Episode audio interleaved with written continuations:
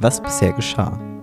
Wir wollen heute mal ein kleines Podcast-Experiment machen und zwar eine Sonderfolge im True Crime-Stil zum Thema Antike. Und du hast etwas ganz Besonderes mitgebracht. Genau, wir beschäftigen uns heute damit, wie es eigentlich zur Gründung der Stadt Rom kam, zumindest im mythischen Sinne, und ähm, wie die Gründungsgeschichte der Stadt Rom eigentlich tradiert ist, ich habe mich dazu auf Fabius Pictor, einen antiken Historiographen, und auf die Darstellung von Livius berufen. Ja, wir haben gedacht, das ist vielleicht ganz spannend, wenn man einfach mal bei den Ursprüngen der Stadt anfängt im Jahr 753.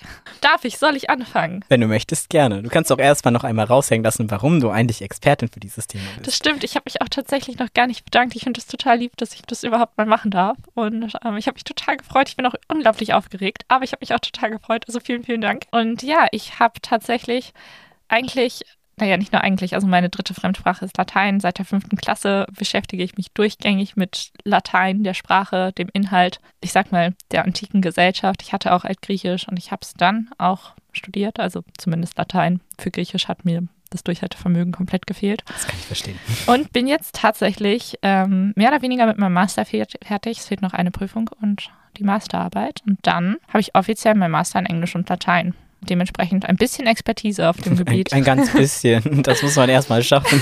Und deshalb kann das auch passieren, dass ich vielleicht ab und zu mal über Sachen rede, die für mich ganz klar sind und bei denen sich alle möglichen Leute denken, aha, das habe ich noch nie gehört. Deshalb genau. bist du da. Genau, deswegen bin ich da. Ich habe nämlich gar keine Lateinerfahrung. Ich habe ein ganz bisschen ja Philosophie studiert, drei Jahre lang, aber tatsächlich gar nicht so in der Antike. Also ich hatte tatsächlich irgendwas zu Platon mal und Aristoteles und das war's das Wissen ist da sehr klein. Ich werde die nervigen Fragen stellen. ja, aber genau das ist, glaube ich, das, was ich brauche, weil ich ansonsten wahrscheinlich irgendwohin abdriften würde in irgendeine Sphäre, in der mich dann nur Randgruppen verstehen. Und ich denke, bevor ich einsteige mit der Geschichte, muss ich vielleicht auch einfach noch mal ganz kurz ähm, so eine kleine ja, historische Einordnung dazu machen, worüber ich eigentlich rede und woher ich hier die Informationen habe.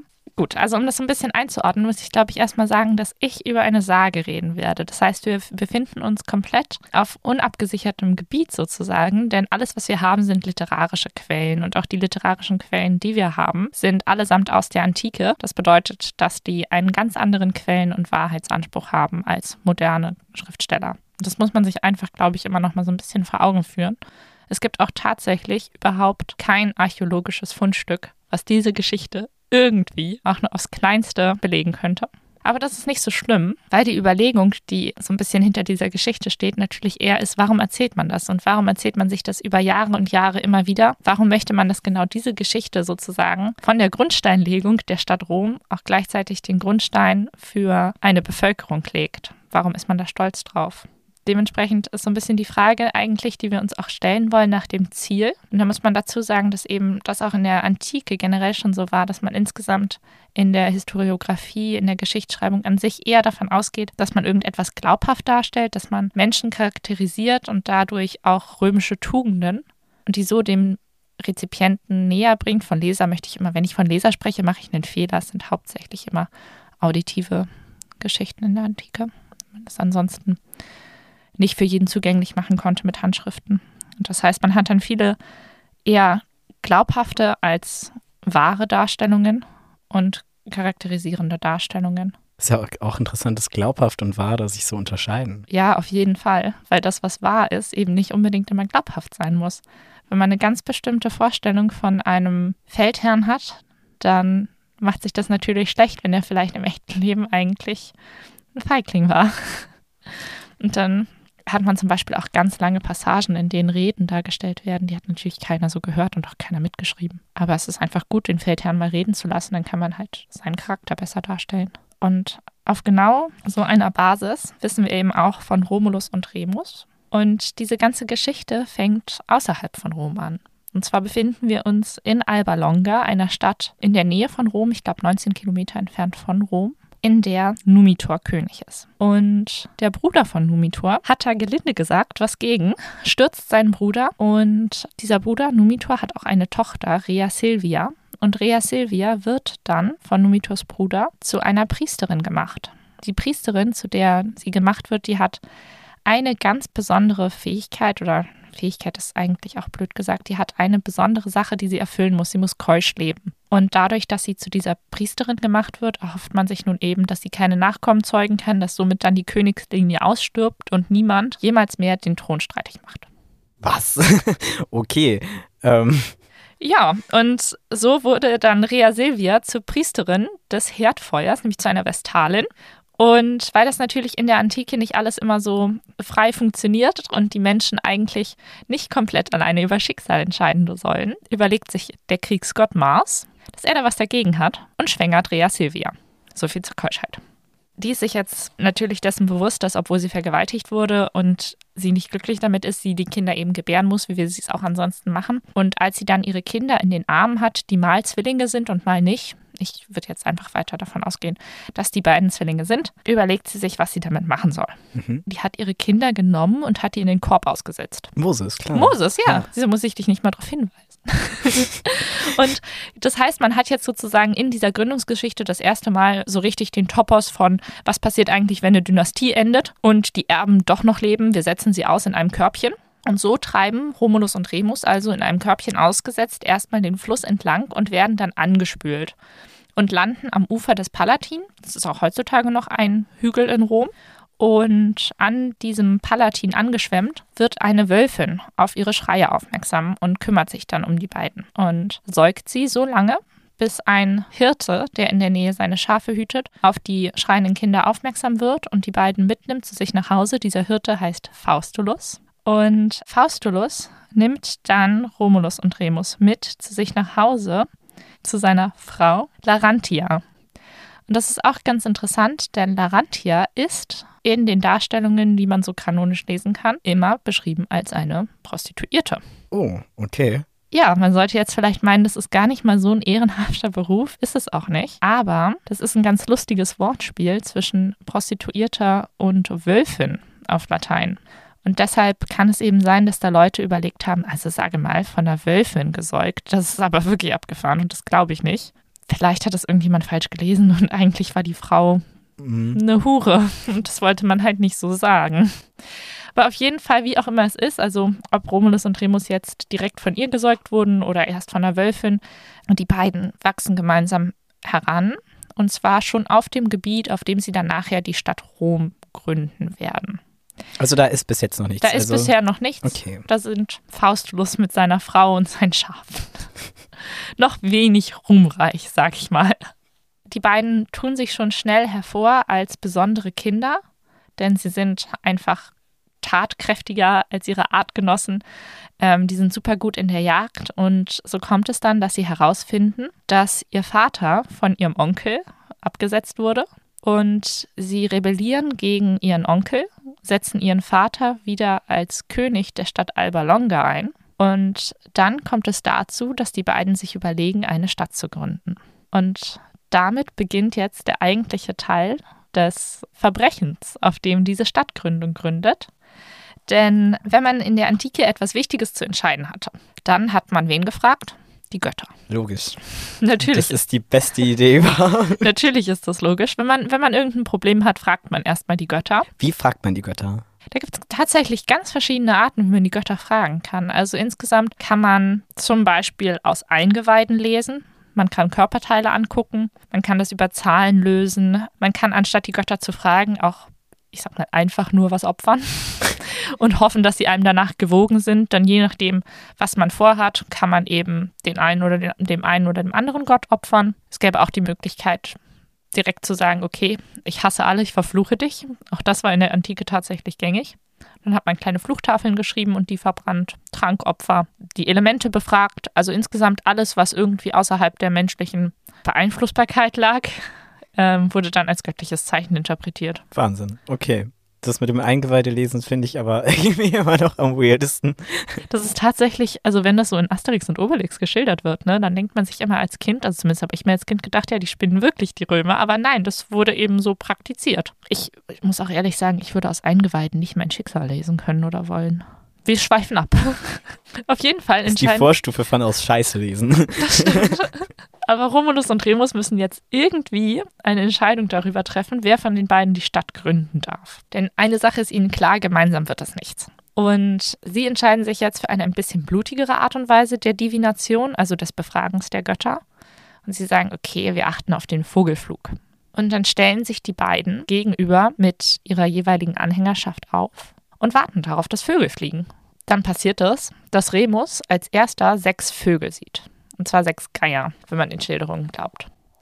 Und das interpretiert jetzt Remus als Zeichen, dass er das Recht hat, die Stadt zu gründen. Und ganz kurz darauf sieht Romulus dann die doppelte Anzahl von Geiern, also zwölf Geier. Was ja jetzt so ein komischer Zufall ist, ne? Ja, da sind wir wieder an dem, was, was es eigentlich war und was ist einfach nur glaubhaft. Und dadurch, dass Romulus aber mehr Geier gesehen hat, hat er jetzt beschlossen, dass das sein gottgegebenes Recht ist, hier eine Stadt zu gründen. Logisch. Hm. Na klar, und genauso logisch empfindet das auch Remus. Und es kommt dann dazu, dass die gegenüberliegenden Lager, die sich da eben an einem Platz versammelt haben, in ein Streitgespräch eintreten. Da sind genauere Details nicht überliefert.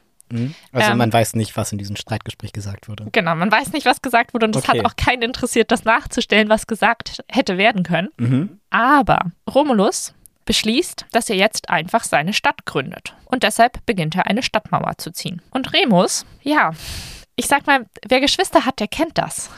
Remus denkt sich, nee, eigentlich nicht und verspottet Romulus jetzt dafür und sagt, sag mal, was machst du hier eigentlich? Guck mal, was ist denn das hier für ein Mäuerchen? Was soll denn der Kack? Und dann springt er darüber und springt immer und immer und immer und immer wieder rüber. Und irgendwann reicht es Romulus und er sagt, du Junge, noch einmal. Und dann setzt es was. Und wer Geschwister hat, weiß, was passiert.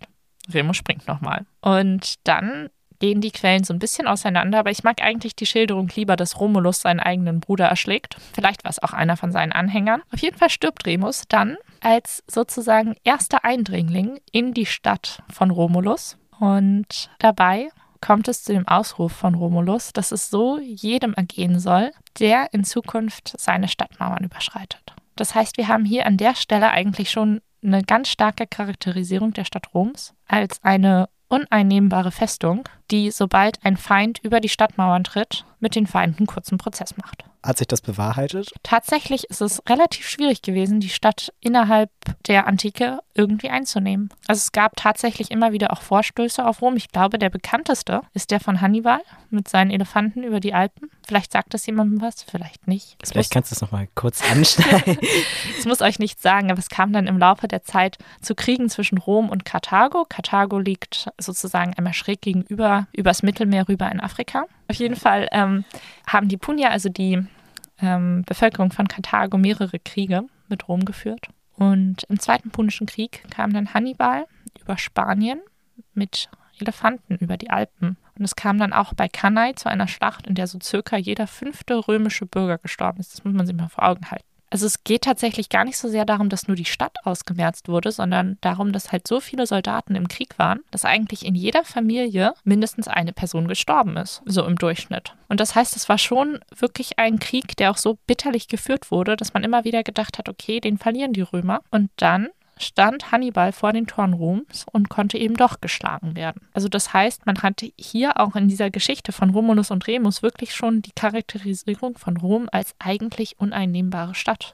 Es gibt auch andere Geschichten darüber, wie versucht wurde, in die Stadt einzudringen, in denen dann zum Beispiel die Gänse auf dem Kapitol geschnattert haben und vor Eindringlingen gewarnt haben und dann konnten die Eindringlinge doch noch im letzten Moment geschlagen werden. Der Hera geweihte Tiere, das ist in der Antike ja oft so, dass dann bestimmte Sachen eben auch den Gottheiten geweiht sind. So ist zum Beispiel die Wölfin eigentlich Mars geweiht. Also das mhm. heißt, das, das es, passt ja. Genau, das könnte auch daher kommen, dass dann sozusagen man sagt, okay, wie auch immer, also ob das jetzt ein wirklicher Wolf war oder ob das irgendwie die prostituierte Frau von Faustulus war, die die genährt hat, irgendwie hatte Mars nochmal seine Finger im Spiel und hat sich sozusagen um seine Kinder gekümmert. Und es ist natürlich auch nicht nur so, dass man dann ganz stark Rom als uneinnehmbar charakterisiert, sondern eben dadurch, dass der Gründungsvater Romulus ist und nach sich die Stadt benannt hat, hat man auch so ein bisschen sich selbst als Volk charakterisiert, als von Göttern abstammt. Und so hätte man dann eben auf der einen Seite in die sozusagen römische Erblinie Mars eingeflochten und auf der anderen Seite vom Stammvater der Römer Venus, sozusagen die nach der Odyssee geht die Geschichte in zwei Richtungen weiter. Einmal in die griechische und einmal in die trojanische Seite. Und ein berühmter Trojaner, der da flieht, Aeneas, wird schon Stammvater der Römer, ist angeblich der Sohn von Venus. Und so sind eben Romulus und Remus angeblich die Kinder von Mars. Ja, wir waren an dem Punkt, an dem Romulus eben den ersten Eindringling in seine neu gegründete Stadt erschlagen hat und danach auf dem Palatin Rom gegründet hat. Ähm, Rom wurde dann relativ schnell, relativ groß, also eine tatsächliche Metropole. Das Regierungsgebiet wurde ausgeweitet auf die sieben Hügel in dieser Nähe, was es eben auch nochmal so ein bisschen es eignet sich halt einfach so ein Hügel richtig gut als Festung, sage ich mal. Und ähm, wenn man sich jetzt so ein bisschen anguckt, was eigentlich da von uns noch erhalten geblieben ist, dann fand ich es ganz spannend, auch weil wir ja über die Divination geredet haben, also über das Befragen von Göttern darüber, was man eigentlich mit seinem Leben und mit seinem Schicksal machen soll. Ist es tatsächlich so, dass auf dem Kapitol, also einem der Hügel Roms, auch übrigens heute noch zu sehen, kann ich jedem, der nach Rom fährt, empfehlen, einfach auch mal aufs Kapitol hochzustiefeln, die kapitolinische Wölfin steht. Also eine Bronzestatue, ein Bronzeguss von einer Wölfin, die zwei Jungen säugt. Und da erzählt Cicero in seiner Schrift Die Divinatione darüber, dass da ein Blitz eingeschlagen ist, angeblich. Und diesen Blitzeinschlag sieht man auch in der heutigen Version der kapitolinischen Wölfe noch. Allerdings haben wir inzwischen mal eine Materialanalyse gemacht und die ist bei weitem nicht antik. Um euch mal vielleicht die Illusion zu rauben. Aber die ist aus dem Mittelalter. Es könnte aber natürlich sein, dass das ein Abguss ist von einem tatsächlichen antiken Kunstwerk. Also man wusste durchaus schon, wie man mit Bronze arbeitet. Aber Genau. Und so kommt es dann über Umwege und entgegen aller Versuche von außen dazu, dass Numitor bzw. Numitors Erben Romulus und Remus oder in diesem Fall nur Romulus eine Stadt gründen, angeblich im Jahr 753 vor Christus. Diese Stadt wird dann in den Folgejahren erstmal regiert von sieben Königen das ist jetzt vielleicht, sage ich mal, nicht der blutigste Verbrechensfall in der Antike oder der, bei dem man sich sagt, okay, das ist das Spannendste, was ich in meinem Leben jemals gehört habe. Aber es bleibt eben dabei, dass ich finde, dass das sehr charakterisierend sein kann für eine Zivilisation an sich und man sich eben immer wieder vor Augen führen muss, dass sich durch diese Gründungsgeschichte die Römer selber eigentlich bereits als Kriegsvolk charakterisieren. Mhm. Und sozusagen die Grundsteinlegung von Romulus hier an der Stelle auch so ein bisschen wie die Grundsteinlegung dann gesehen werden kann für das römische Volk an sich. Natürlich eine Geschichte, die irgendwann, dadurch, dass man keine genaue Überlieferung der Tradierung hat, weiß man halt nicht wann, aber die irgendwann erfunden wurde, behaupte ich jetzt einfach mal, ähm, um eben was über die Römer an sich auszusagen. Aber ich finde es spannend, wie man eben über so eine Darstellung wirklich viel über sich als Volk sagen kann. Mhm. Also ein Volk, das auf Brudermord beruht. Der Name Romulus, Rom, Römer. Ja. Das ist schon viel Aussagen. Und es ist auch jetzt nicht nur irgendwie eine moderne Tradierung oder sowas, dass man sagt, okay, das sind die Römer, sondern tatsächlich haben die sich auch selber die Römer genannt nach Romulus. Also das heißt auch in der Antike war das ein gängiger Begriff. Also ja, Populus Romanus, das römische Volk. Alles klar. Genau. Interessant zu wissen. Und dann wahrscheinlich, wenn es andersrum gewesen wäre, dann halt Rem, ne? Genau, dann, dann wäre es Remus gewesen. Da ist dann auch so ein bisschen die Frage, was dann vielleicht gewesen wäre. Ich finde es auch immer noch interessant, dass sozusagen auch so eine geteilte Herrschaft eigentlich überhaupt nicht in Frage kam. Wohingegen es ja dann doch in Zeiten der Republik in Rom zwei Konsuln gab die gemeinsam regiert haben. Aber zu dem Zeitpunkt wurde das eben noch komplett ausgeschlossen. Und so haben wir dann am Anfang von Rom direkt das erste Verbrechen, auch wenn man vielleicht das unspektakulärste Verbrechen am Anfang hat. Aber der Beginn einer Reihe von Verbrechen auf jeden Fall. Definitiv, denn ich kann jetzt schon, ohne zu viel zu verraten, sagen, ein weiteres Verbrechen gäbe es dann zum Ende der Königszeit. Also angeblich nur sieben Könige nach Romulus gäbe es dann das nächste große Verbrechen, was viel ändert. Aber weiß man, wie lange Romulus denn noch König war? Also Romulus hat dann geherrscht von 753 bis 715 vor Christus. Aber das sind relativ fiktive Zahlen, denn wenn man sich mal so anguckt, dass das angeblich sieben Könige gewesen sein sollen, die dann über Rom geherrscht haben, bevor die Republik gegründet wurde, also die sind teilweise schon sehr alt geworden, dass das passt. Wenn man mit sieben Menschen 200 Jahre überbrückt, über 200 Jahre, das ist schon, da kann man sich dann wieder darauf berufen. Ich habe ja gesagt, das ist jetzt nicht das spannendste Verbrechen, aber es ist das ist wahrscheinlich aber das bekannteste Verbrechen so. Also es wird ja in massenhaft Medien wieder aufgegriffen und ich selbst, wir hatten das damals im Geschichtsunterricht. Ich weiß gar nicht so genau. Sechste, siebte Klasse. Also ich kann nicht auf jeden Fall, habe ich es noch ganz stark vor Augen, wie wir dieses Bild von dieser Bronzestatue im Buch hatten. Wir haben nicht lange über Rom geredet, nur ganz kurz, aber der Mythos war auf jeden Fall damit bei. Und gerade auch hm, ich bin ja bekanntlich Trekkie. Dort gibt es auch die Planeten Romulus und Remus und das Volk der Romulaner, was ein sehr aggressives Volk ist, auch mit den verschiedenen Zonen. Also ich will jetzt nicht so weit aushören und so, so abnörden, aber da gibt es halt auch Referenzen in die Richtungen. Du hast jetzt so viel intellektuellen Kontext und Content geliefert und ich denke die ganze Zeit an Remoulade, weil das Romulus und Remus irgendwie verbindet. Das ist schlimm. Vielleicht zu viel Late Night Berlin geguckt, wo gerade der eine die Aufgabe hatte, in meinem Call Mayonnaise zu sagen. Aber ja, tatsächlich eine an sich eigentlich, naja, nicht eigentlich, also eine ziemlich bekannte Geschichte, glaube ich auch. Und ich denke spätestens, also 753 Rumkoch aus dem Ei, hat wahrscheinlich jeder schon mal gehört. Mir ist auch im Nachhinein aufgefallen, man hätte schon früher anfangen können. Das ist ein vielleicht weniger spannender, aber das können wir immer noch als Exkurs machen. Also wenn ihr daran ganz viel Interesse habt, meldet euch, dann kommt mehr. Es gäbe noch so viele schöne Geschichten darüber, wie man seine Frauen in brennenden Städten zurücklässt, während man nur seinen Sohn und seinen Vater rausträgt. Oder während man auf dem Weg ist ins neue Land, bringt sich die Ex-Freundin auf einem Scheiterhaufen um. Da gibt es so viele Sachen, über die man erzählen könnte. Nächstes Mal bei Tatort Antike. Wer da größeres Interesse hat, sollte sich einfach mal mit dem Liebesleben von Zeus auseinandersetzen. Das könnte aber ein bisschen frustrierend werden auf die Dauer. Wie sieht so eine List aus? Ist das überliefert? Eine der schlimmsten Verbrechen, die man begehen kann, denn es handelt sich hier um Geschwister und um Vatermord. Alle, die Rom gegenüberstehen, sind eigentlich mut- und machtlos. Erschreckend und enttäuschend, erklärt aber auch gleichzeitig sehr viel. Alles, mit dem du Menschen irgendwie erschlagen oder verletzen kannst. Und genau an diesem Punkt überlegt sich jetzt Romulus, dass es eigentlich cool wäre, wenn man schon mal das nächste Verbrechen an der Menschlichkeit hinterher schiebt. Man kann kaum erkennen, was Mensch und was Tier ist, was vielleicht auch nochmal so diese, diese Rohheit des Kampfes vielleicht darstellt oder so. Die Völker versuchen jetzt, das römische Reich einzeln niederzuschlagen. Ich sehe einen Haufen Menschen. Da hat man einen gesamten Genpool aus geborenen Kämpfern. Das gefällt mir nicht. Aber es trägt natürlich alles dazu bei, Leute als besonders kriegstüchtig zu charakterisieren. Wirft auf jeden Fall ein merkwürdiges Menschenbild und Religionsvorstellungen. Das definitiv.